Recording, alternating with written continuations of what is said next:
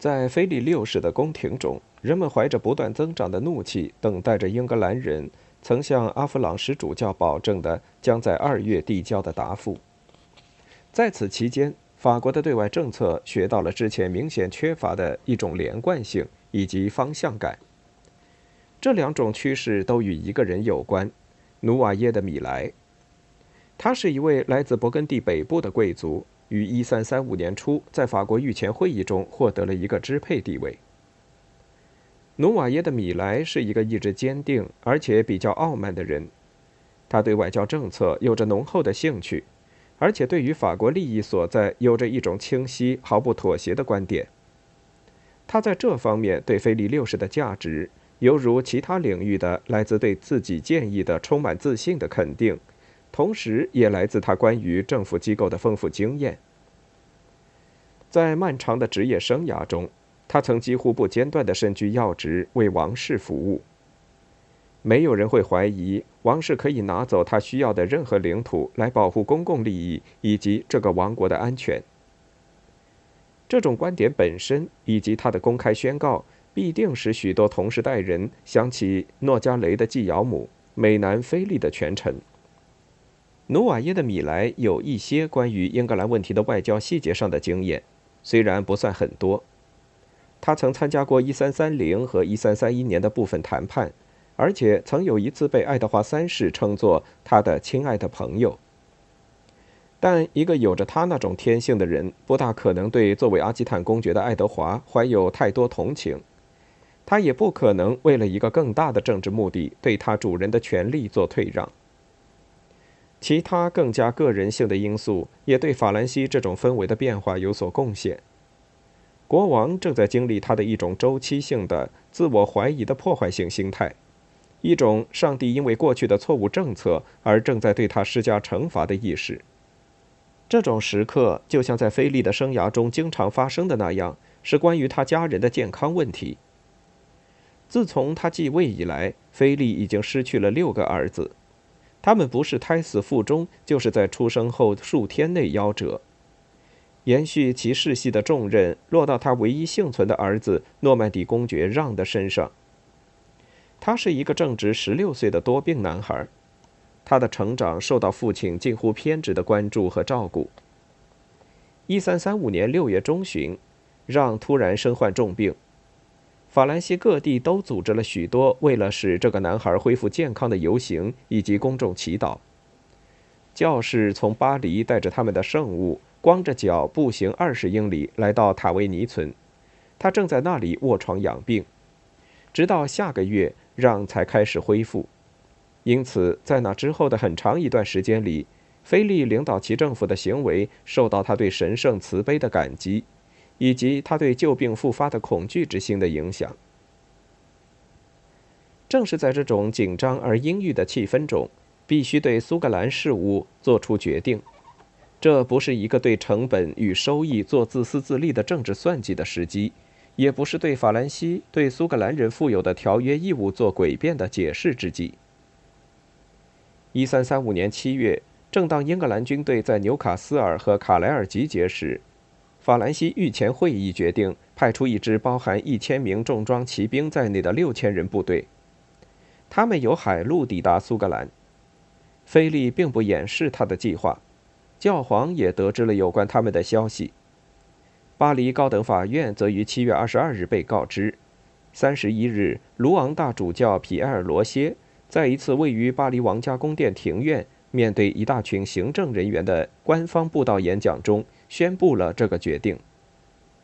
大主教向他的听众们提到1295和1326年法兰西国王曾与苏格兰人签订的那些条约，以及爱德华三世剥夺他的亲妹夫继承权的可耻行为。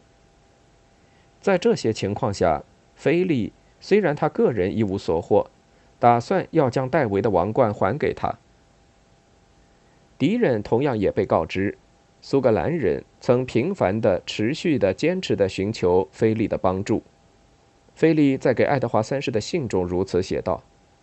因而，这些要求被置于他的荣誉之上，菲利不得不答应满足他们的愿望。英格兰和法兰西之间的公开决裂无疑会导致十字军计划的取消，因此，怀着避免这场不幸的希望，他请求英格兰政府在与苏格兰的戴维的争吵上能服从教皇和菲利的公正仲裁。这封信写于1335年7月7日，同一天，诺曼底的让被宣布脱离了危险。信于1335年8月20日被带给爱德华三世。那时他正在珀斯，法国信使肯定已穿越了长达一百五十英里的被爱德华军队蹂躏过的乡间。这封信很快便有了回复：苏格兰问题将不会危及十字军出征，爱德华写道，因为他很快就将有效地在那个国家中实现永久和平。此外，既然爱德华是菲利的表弟和他的封臣。菲利看起来将站在苏格兰人而不是英格兰人这一边，也许才是令人惊讶的。这项仲裁的建议十分令人不快，因为爱德华在苏格兰是在同自己的臣民和分臣交涉，这是一次与先前可能起草的内容相一致的断然拒绝。菲利已经开始将武器和粮食提供给苏格兰人，英格兰最迟已于二月初得知了这个消息。当时，一艘大型外国船只被人目击在邓巴顿城堡卸下酒和盔甲之类的货物。这种运输很难持续。随着英格兰驻军在苏格兰东部控制着重要的沿海城镇，同时苏格兰守护的力量集中在西部，法国的补给不得不穿过从弗兰德的港口到克莱德的八百英里远的路程。这趟旅途中的大部分航行都是从一个海甲到另一个海甲。而且还要受到英格兰南部以及西部港口的挑战。一三三五年二月，在布里斯托尔、法尔茅斯、普利茅斯以及南安普顿的船只被征发用于搜索。但是这些补给船安全通过了这一区域，因而必定对提升苏格兰人的士气做出了很大贡献。在更远的南方进行牵制的做法，可以给予更有效的帮助。对爱德华已经捉襟见肘的资源的额外需求，也许将迫使他对苏格兰人松手。一三三五年春，法兰西和苏格兰的私掠船被允许使用法国的海峡港口。这是一个对于英格兰南部海岸而言弱小、没有城墙、尤其几乎没有防御的城镇，以及没有他们船只的严重威胁。一三三五年四月二十日，一艘英格兰船只。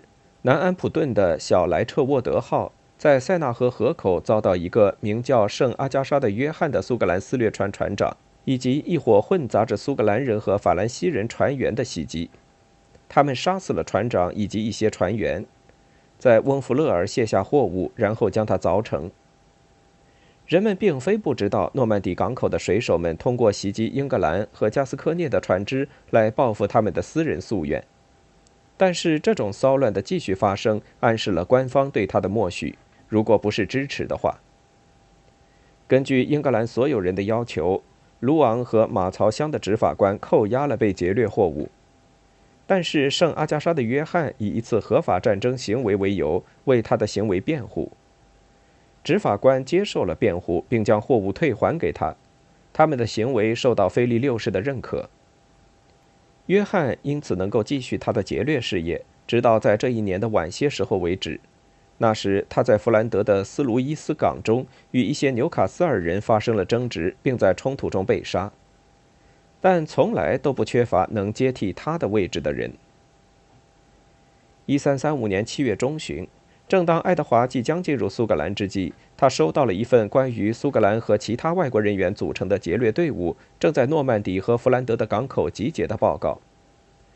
王室官员们正在从斯鲁伊斯到圣米歇尔山的法国海峡港口中征用战舰以及运输船。